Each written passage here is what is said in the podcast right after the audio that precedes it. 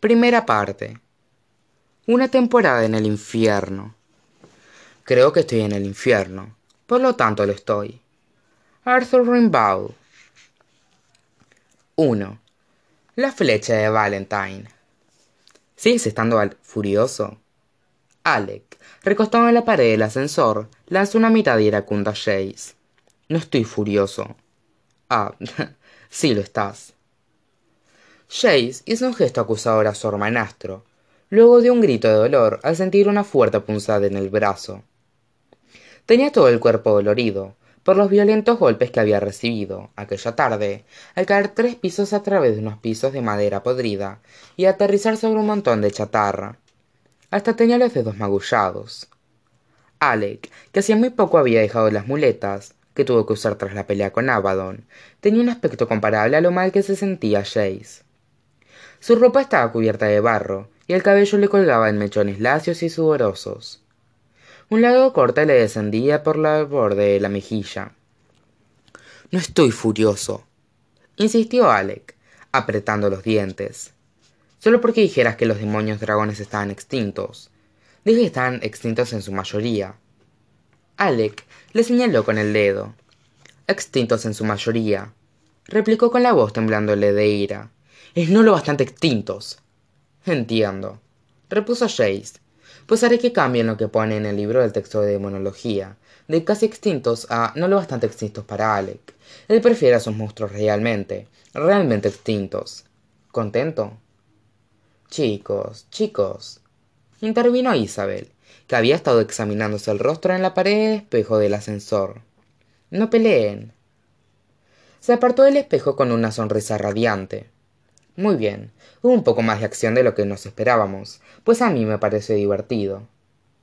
Alec la miró y meñó la cabeza. ¿Cómo te las arreglas para no mancharte nunca de barro? Isabel se encogió de hombros, con un gesto filosófico ser pura de corazón repele la mugre Jace lanzó tal risotada que ella lo miró con cara de pocos amigos él agitó los dedos cubiertos de barro en su dirección las uñas eran medias lunas negras mugrienta por dentro y por fuera. Isabel estaba a punto de contestar cuando el ascensor se detuvo con un chirrido de frenos. Ya será hacer que arreglen esto comentó mientras abría violentamente la puerta. Jace salió tras ella, al vestíbulo, con ganas de desprenderse de la armadura y las armas y darse una ducha caliente. Había convencido a sus hermanastros para que salieran de casa con él, a pesar de que ninguno de ellos se sentía totalmente a gusto saliendo solo, ahora que Hodge no estaba allí para darles instrucciones. Pero Jace había deseado la inconsciencia de la, de la lucha, la dura diversión de matar y la distracción de las heridas. Ellos lo habían acompañado, arrastrándose por mugrientos túneles de subte abandonados, hasta que encontraron al demonio Dragoniade, Dragonidae, y lo mataron. Los tres, trabajando juntos en perfecta sincronía, como siempre lo habían hecho. Jace se bajó la cremallera de la campera, se la sacó y la colgó de uno de los ganchos de la pared. Alec se había sentado en un banco bajo de madera junto a él, quitándose las botas cubiertas de barro mientras tarareaba, desafinando y por lo bajo, para hacer saber a Jace que en realidad no estaba tan molesto. Isabel se quitaba las horquillas de la larga melena oscura, dejándola caer. Estoy hambrienta, dijo. Ojalá mamá estuviera aquí para cocinarnos algo. Es mejor que no esté, repuso Jace, mientras se desabrochaba el cinturón de las armas ya nos estaría chillando por cómo hemos dejado de sucias las alfombras en eso tienes razón dijo una voz fría Jace se volvió en redondo con las manos aún en el cinturón y vio a Maurice Lightwood en la entrada con los brazos cruzados. Maurice llevaba un adusto traje negro de viaje y el cabello negro como el de Isabel recogido en una gruesa cola que le llegaba hasta la mitad de la espalda. Sus ojos de un azul glacial pasaron raudos sobre los tres jóvenes como un reflector de rastreo. Mamá isabel recuperando la compostura corrió hacia su madre para abrazarla alec se puso en pie y se unió a ellas intentando ocultar su renguera Chase permaneció donde estaba. Algo en los ojos de Maurice lo dejó paralizado cuando su mirada pasó sobre él. Lo que había dicho no era tan malo, no. Siempre bromeaban sobre su obsesión por las alfombras antiguas. ¿Dónde está papá? preguntó Isabel, apartándose de su madre. ¿Y Max? Se produjo una pausa casi imperceptible. Max está en su habitación, contestó finalmente Maurice. Y tu padre, por desgracia, sigue en Alacante. Había cierto asunto allí que requería su atención. Alec, por lo general más sensible de los estados de ánimo que su hermana, pareció vacilar. ¿Todo bien? Yo sí que podría preguntarte eso. El tono de su madre era seco. ¿Rengueas? Bueno. Alec mentía fatal, así que Isabel acudió en su rescate, sin alterarse. Hemos tenido un pequeño roce con un demonio dragonoid, dragonidae, en los túneles del subte, pero no fue nada. Y supongo que el demonio mayor con el que se enfrentaron la semana pasada tampoco fue nada. Incluso Isabel cayó, Miró a Jace, quien deseó que no lo hubiese hecho. Eso no estaba planeado. Contestó ese. Jace estaba teniendo problemas para concentrarse. Morris no lo había saludado aún. No le había dicho ni hola siquiera, pero seguía mirándole con ojos que eran como dagas azules.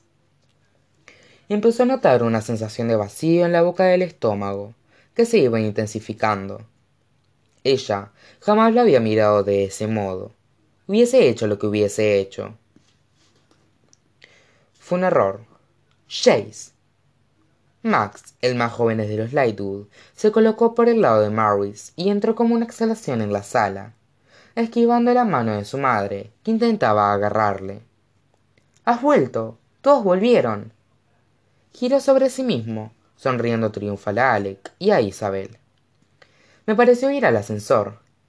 A mí me parece que te dije que te quedaras en tu habitación, replicó Maurice. No lo recuerdo, respondió Max, con una seriedad que hizo sonreír, incluso a Alec. Max era pequeño para su edad. Parecía tener unos siete años, pero poseía una reservada circunspección que, combinada con sus lentes descomunales, le proporcionaba el aire de alguien mayor. Alec le alborotó el cabello, pero Max seguía mirando a Jace con ojos brillantes. Jace sintió que el frío puño que le estrujaba el estómago se relajaba un poco. Max siempre lo había idolatrado como no lo hacía con Alec, probablemente porque Jace era muchísimo más tolerante con la presencia del pequeño. He oído que peleaste con un demonio mayor, dijo Max. Fue formidable. Fue diferente respondió Jace evasivo. ¿Qué tal Alacante? Eso sí que fue formidable. Vimos las cosas más fabulosas. Tiene un arsenal enorme, y me llevaron a algunos de los lugares donde fabrican las armas. También me enseñaron un modo nuevo de fabricar cuchillos serafín, para que duren más. Y voy a intentar conseguir que Hodge me enseñe. Jace no pudo evitarlo. Los ojos se le fueron al instante hacia Maurice, con una expresión incrédula. Así que Max no sabía lo de Hodge. No se lo habían contado. Maurice vio su expresión, y los labios se le afinaron en una línea delgada como un cuchillo. Ya es suficiente, Max, ordenó, y agarró a su hijo menor del brazo. Este echó la cabeza hacia atrás para mirarla sorprendida. Pero estoy hablando con Jace. Ya lo veo. Lo empujó con suavidad hacia Isabel. Isabel, Alex, lleven a su hermano a la habitación. Chase. Había tensión en la voz de Maurice cuando pronunció su nombre, como si un ácido invisible secara las sílabas en su garganta. Límpiate y ven conmigo a la biblioteca tan pronto como puedas. No lo entiendo, intervino Alec, pasando la mirada entre su madre y Chase. ¿Qué es lo que sucede? Jace podía notar que un sudor frío empezaba a correrle por la columna vertebral. ¿Tiene esto que ver con mi padre? Preguntó. Maurice se estremeció dos veces, como si las palabras mi padre hubiesen sido dos bofetones separados.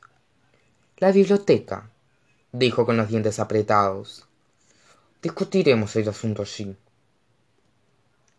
lo que ha pasado mientras no estaba no fue culpa de Jace intervino Alec todos estuvimos metidos en ello y Hodge dijo también hablaremos sobre Hodge más tarde los ojos de Maurice estaban puestos en Max y el tono de su voz era de advertencia. Pero mamá protestó Isabel. Si es a castigar a Jace deberías castigarnos a nosotros también. Sería lo justo. Todos hicimos exactamente lo mismo. No repuso Maurice. Tras una pausa tan larga que Jace pensó que tal vez no diría nada en absoluto. No lo han hecho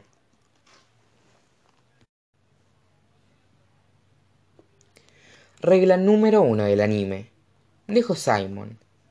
Estaba sentado recostado sobre un montón de almohadones al pie de la cama con una bolsa de papas fritas en una mano y el control remoto del televisor en la otra.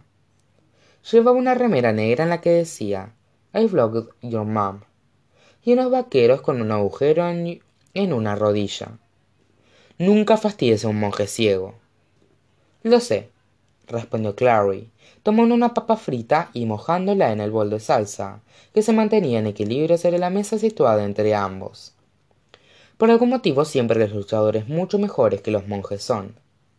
Miro detenidamente la pantalla. Están bailando esos tipos eso no es bailar. Están intentando matarse el uno del otro. Este es el tipo que es el enemigo mortal del otro tipo. Recuerdas él mató a su padre.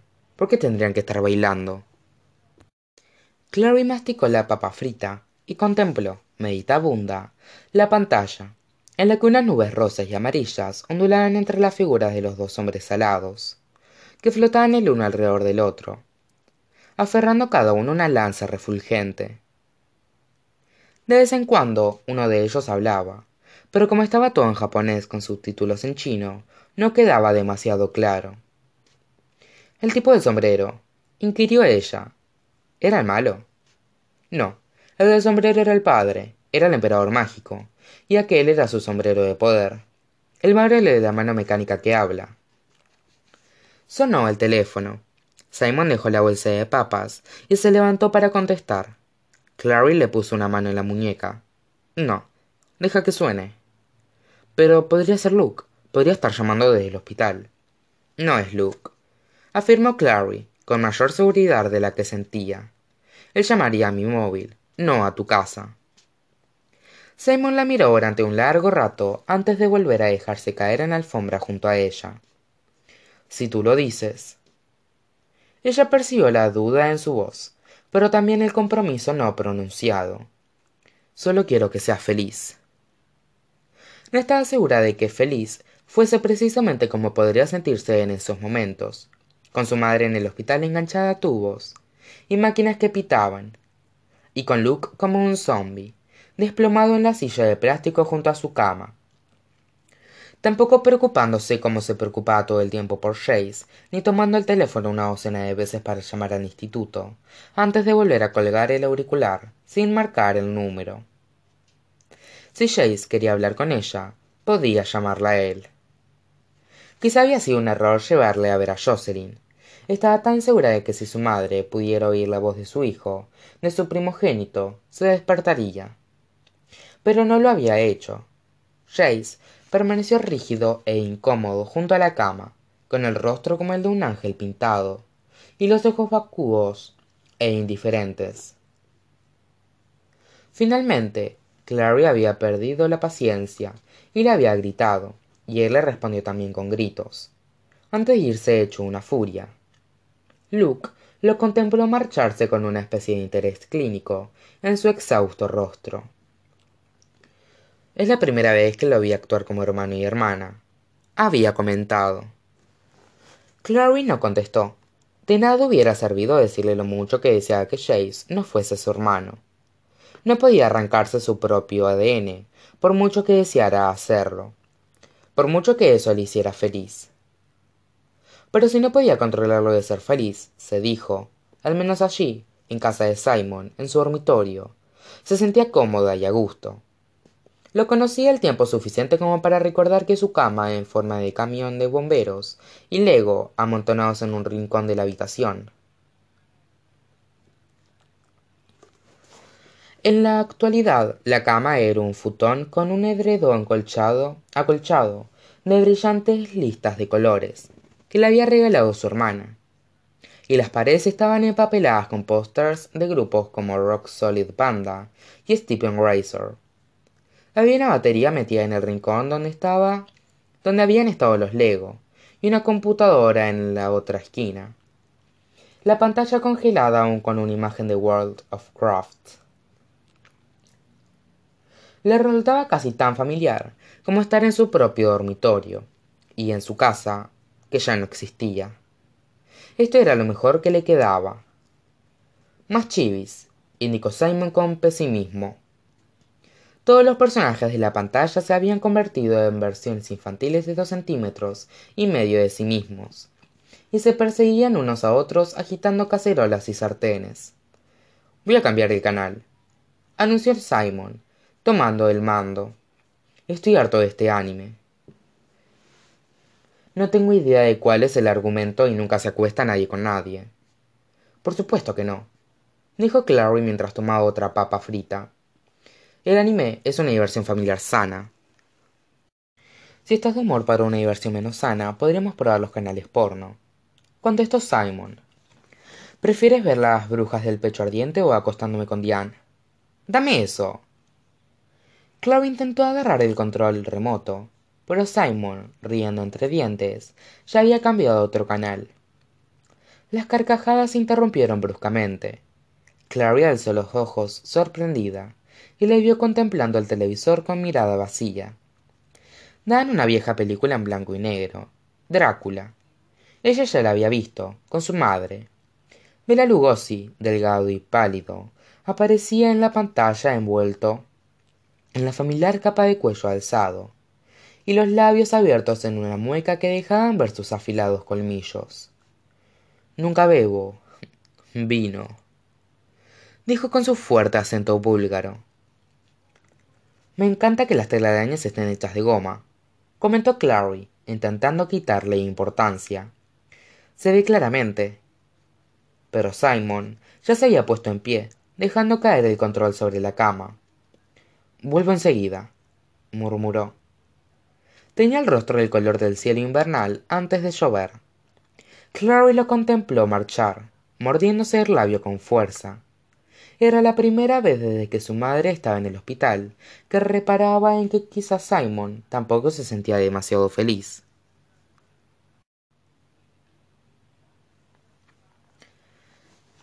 Mientras se secaba el pelo con una toalla, Jace contempló su figura en el espejo con una mueca burlona. Una runa curativa se había ocupado de las peores magulladuras, pero no había servido de nada para las sombras que tenía bajo los ojos ni para la línea de las comisuras de los labios. Le dolía la cabeza y se sentía ligeramente mareado. Sabía que, que debería haber comido algo esa mañana, pero se había despertado con náuseas y jadeando, por culpa de las pesadillas deseando tan solo la liberación de la actividad física, quemar sus sueños con cardenales y sudor. Arrojó la toalla a un lado y pensó con nostalgia en el dulce té negro de que Hodge solía preparar, con las flores que se abrían de noche en el invernadero. Ese té le quitaba las punzadas de hambre y le proporcionaba una rápida oleada de energía. Después de la muerte de Hodge, Chase había intentado hervir las hojas de las plantas para obtener el mismo efecto pero el único resultado fue un líquido amargo con regusto ceniza que le provocó arcadas descalzo entró silenciosamente en el dormitorio y se puso unos vaqueros y una remera limpia. Se echó hacia atrás el cabello rubio frunciendo el ceño. Lo llevaba demasiado largo y le caía sobre los ojos algo sobre lo que seguro Maurice lo regañaría. Siempre lo hacía tal vez no fuera el hijo biológico de los lightwood pero lo trataban como uno desde que lo habían adoptado a los diez años tras la muerte de su propio padre. La supuesta muerte recordó Chase mientras aquella sensación de vacío en las tripas resurgía otra vez. Durante los últimos días se había sentido como una calabaza huecada de Halloween, como si le hubiesen arrancado las tripas con un tenedor, y las hubieran arrojado a la basura mientras seguía con una amplia sonrisa fija en su rostro. A menudo se preguntaba si algo de lo que creyó sobre su vida o sobre sí mismo habría sido verdad. Pensó, pensó que era huérfano no lo era. Pensó que era hijo único tenía una hermana. Clary el dolor regresó más fuerte lo reprimió sus ojos fueron a posarse en el pedazo de espejo roto sobre el tocador reflejando unas ramas verdes y un diamante de cielo azul. Ahora era casi el crepúsculo en idris. El cielo estaba oscuro como el cobalto atragantándose con la sensación de vacío. Se calzó violentamente las, las botas y se marchó escalera abajo hacia la biblioteca mientras descendía con un repiqueteo de tacos por los escalones de piedra se preguntó qué era exactamente lo que Maurice querría decirle a solas. Lo había mirado como si quisiera armarse de valor y abofetearlo. No recordaba la última vez que ella le había puesto la mano encima. Los lightwood no eran partidarios de castigo corporal. Todo en cambio a ser educado por valentine que había ideado toda clase de castigos dolorosos para fomentarle la, obediencia. La piel de cazador de sombras de Jace se había curado cubriéndolo todo excepto las peores señales. En los días y semanas que siguieron a la muerte de su padre Jace recordaba haberse revisado el cuerpo en busca de cicatrices de alguna marca que fuera un recuerdo un recordatorio de que lo atacara físicamente a la memoria de su padre llegó a la biblioteca y llamó una vez antes de empujar la puerta. Maurice estaba allí sentada en el viejo sillón de Hodge junto al fuego. La luz penetraba raudales a través de las ventanas altas y Jace pudo verle algunas canas. Sostenía un vaso de vino tinto y había una licorera de cristal tallado sobre la mesa. Maurice dijo Jace ella se sobresaltó un poco derramando algo de vino. Jace no te oí entrar. Él no se movió. Recuerdas aquella canción que les cantabas a Isabel y a alec cuando eran pequeños y tenían miedo de la oscuridad para que se durmieran. Maurice pareció desconcertada. De qué estás hablando solía escucharte a través de las paredes contestó él. El dormitorio de alec estaba junto al mío. Ella no dijo nada era en francés. Siguió Jace la canción. No sé por qué recuerdas algo así. La miró como si lo acusara de algo. A mí nunca me la cantaste. Hubo una pausa apenas perceptible. Ah tú. Dijo Maurice. Nunca tuviste miedo a la oscuridad. Qué clase de niño de diez años no le tiene miedo a la oscuridad. La mujer enarcó las cejas siéntate jonathan. Le ordenó ahora. Justo lo bastante despacio como para irritarla. Jace cruzó la habitación y se dejó caer en uno de los sillones que había junto al escritorio. Preferiría que no me llamara jonathan. Por qué no es tu nombre. Maurice lo contempló pensativa. Cuánto hace que lo sabes saber qué no seas estúpido es exactamente lo que te estoy preguntando. Hizo girar el vaso en los dedos. Cuánto hace que sabes que valentine es tu padre Jace consideró y desechó varias respuestas. Por lo general con Maurice podía salirse con la suya haciéndola reír. Él era una de las únicas personas en el mundo que podían hacerla reír. Más o menos el mismo que tú. Maurice negó lentamente con la cabeza no lo creo. Jace siguió en su asiento. Tenía los puños apretados allí donde descansaba sobre los brazos del sillón. Pudo verse un leve temblor en los dedos y se preguntó si lo había tenido alguna vez antes. No lo creía. Sus manos siempre habían sido tan firmes como el latido de su corazón. No me crees oyó la incredulidad de su propia voz y se estremeció por dentro. Desde luego que ella no le creía. Eso había sido evidente desde el momento en que había llegado a casa. No tiene sentido jace. Cómo podías no saber quién era tu padre me dijo que era michael Wyland. vivíamos en la casa de campo de los Wyland. un buen detalle ese. Dijo Maurice. Y tu nombre cuál es tu auténtico nombre tú sabes mi auténtico nombre. Jonathan christopher. Sabía que ese era el nombre del hijo de valentine. Sabía que michael tenía un hijo que también se llamaba jonathan. Es un nombre muy común entre los cazadores de sombras. Y jamás me extrañó que lo compartieran. Y en cuanto al segundo nombre del hijo de michael nunca se lo pregunté. Pero ahora no puedo evitar preguntármelo. Cuál era el auténtico segundo nombre del hijo de michael Wyland? Cuánto tiempo había estado planeado valentine lo que iba a hacer. Desde cuándo sabía que iba a asesinar a jonathan Wyland? se interrumpió con los ojos clavados en Chase. jamás te pareciste a michael sabes siguió. Pero a veces los hijos no se parecen a sus padres. Nunca lo pensé antes. Pero ahora puedo ver a valentine en ti. El modo en que me miras. Ese desafío. No te importa lo que diga verdad pero sí le importaba. Lo que sí hacía muy bien era asegurarse de que ella no se diera cuenta. Y habría alguna diferencia si me importara Maurice dejó el vaso sobre la mesa. Estaba vacío. Y respondes a las preguntas con más preguntas para confundirme como siempre hacía valentine. Quizás debería haberlo sabido. Quizás nada. Soy exactamente la misma persona que fui durante los últimos siete años nada cambió en mí. Si no te recordé a valentine entonces no veo por qué debería recordártelo ahora. Maurice apartó la mirada de él como si no soportara mirarlo directamente. Pero sin duda cuando hablábamos sobre michael tenías que saber que no podíamos estar refiriéndonos a tu padre. Las cosas que decíamos sobre él jamás podrían haberse dicho de valentine. Decían que era un buen hombre. La cólera se retorció en su interior un cazador de sombras valiente un padre amante. Me parecía bastante exacto. Qué hay de las fotografías desde haber visto fotografías de michael Wyland y, y comprendido que no era el hombre al que llamabas padre. Se mordió el labio. Ayúdame con esto Jace. Todas las fotografías se destruyeron en el levantamiento. Eso es lo que ustedes me dijeron ahora me pregunto si no sería porque valentine las hizo quemar para que nadie supiese quién estaba en el círculo.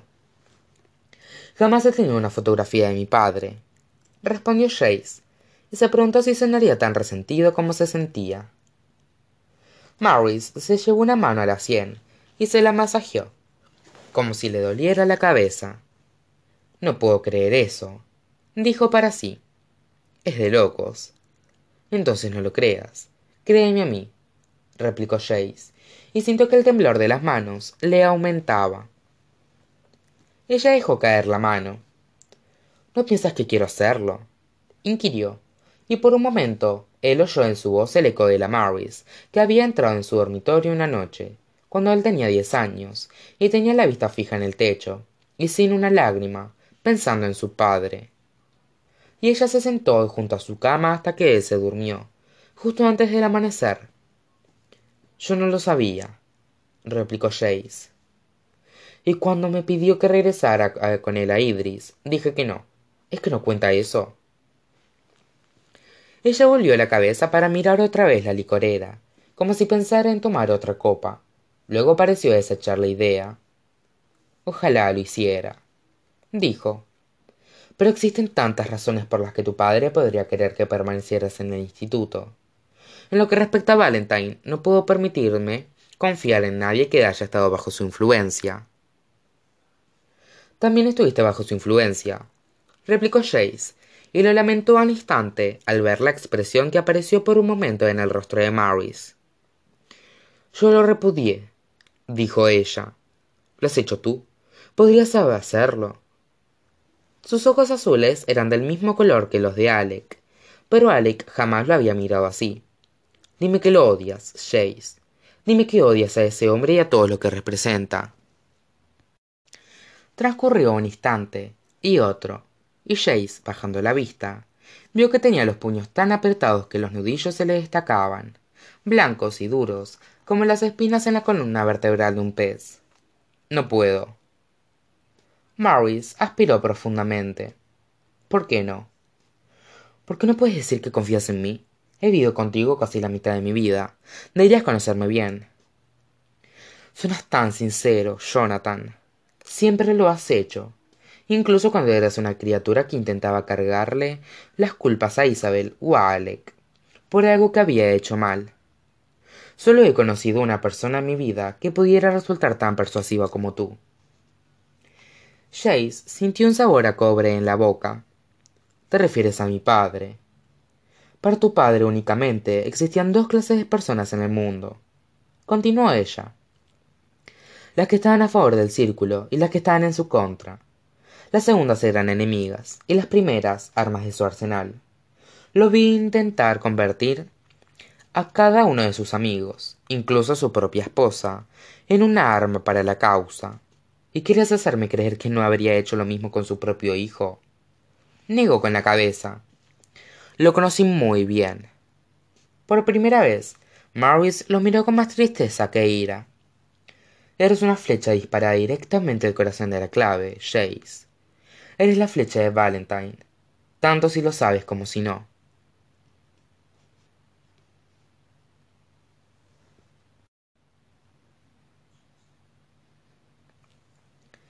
Clary cerró la puerta del dormitorio en el que atronaba el televisor y fue en busca de Simon. Lo encontró en la cocina, inclinada sobre la pileta y con el agua corriendo. Tenía las manos apoyadas en la mesada. Simon. La cocina era un amarillo brillante y alegre, con las paredes decoradas con dibujos enmarcados en tiza y lápiz que Simon y Rebecca habían hecho en la escuela primaria. Rebecca Tenía cierto talento para el dibujo, se podía ver, pero en los dibujos de Simon las personas parecían parquímetros con mechones de pelo.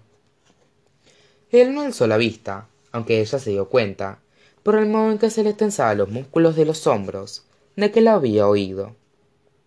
Se acercó a la pileta y le puso una mano suavemente sobre la espalda. A través de la remera de fino algodón, notó los nudos de la columna vertebral y se preguntó si habría perdido eso, perdido peso. No podía saberlo, pues mirar a Simon era como mirar un espejo. Cuando se ve a alguien todos los días, no siempre se pueden notar los pequeños cambios en el aspecto exterior. ¿Estás bien? Él cerró la canilla, con un violento movimiento de muñeca. Claro, estoy perfectamente. Clary le puso un dedo en el lado de la barbilla, y le hizo volver el rostro hacia ella.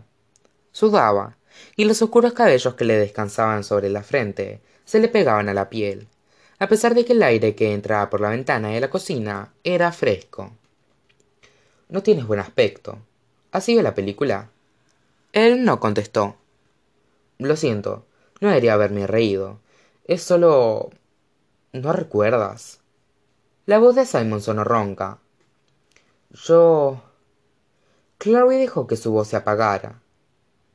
Al rememorarla aquella noche que parecía como una larga nebulosa de carreras, de sangre y sudor, de sombras atisbadas en entradas, de caer por el piso.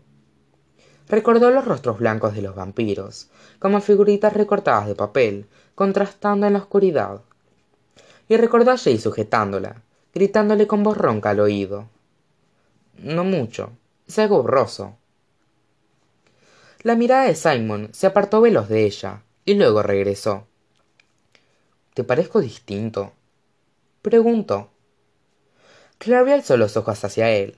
Los de Simon eran del color del café solo.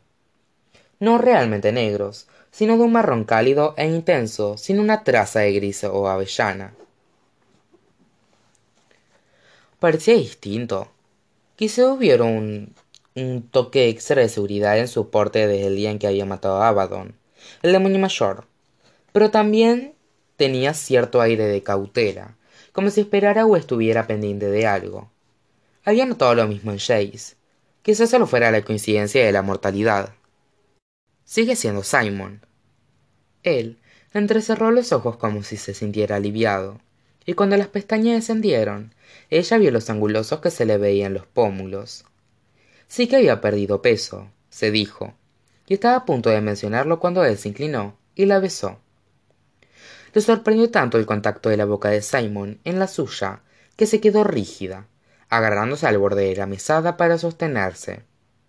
Lo que no hizo, de todos modos, fue apartarlo, y Simon, tomando aquello como una muestra de ánimo, le deslizó la mano tras la cabeza e intensificó el beso, separándole los labios con los suyos. La boca del muchacho era suave, más suave de lo que había sido la de Jace, y la mano que le sujetaba el cuello era cálida y tierna.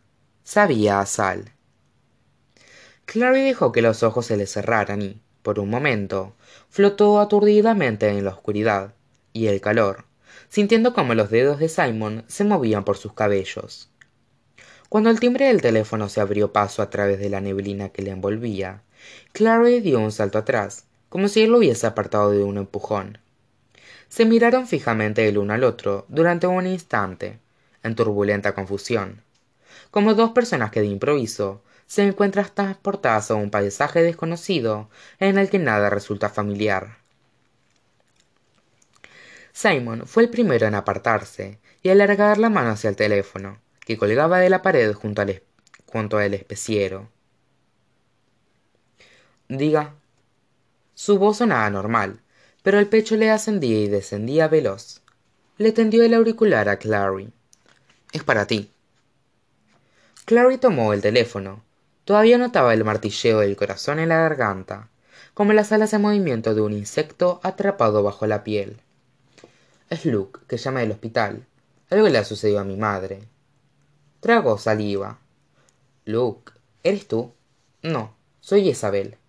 Isabel clary alzó los ojos y vio que simon la observaba apoyado en la pileta. El rubor de las mejillas le había desaparecido. Por qué estás quiero decir qué sucede la voz de la otra muchacha sonaba entrecortada como si hubiese estado llorando. Está Jace ahí clary incluso apartó el auricular para poder contemplarlo fijamente antes de volvérselo a colocar en la oreja. Jace no por qué tendría que estar aquí el susurro de isabel resonó por la línea telefónica igual que un jadeo. Se fue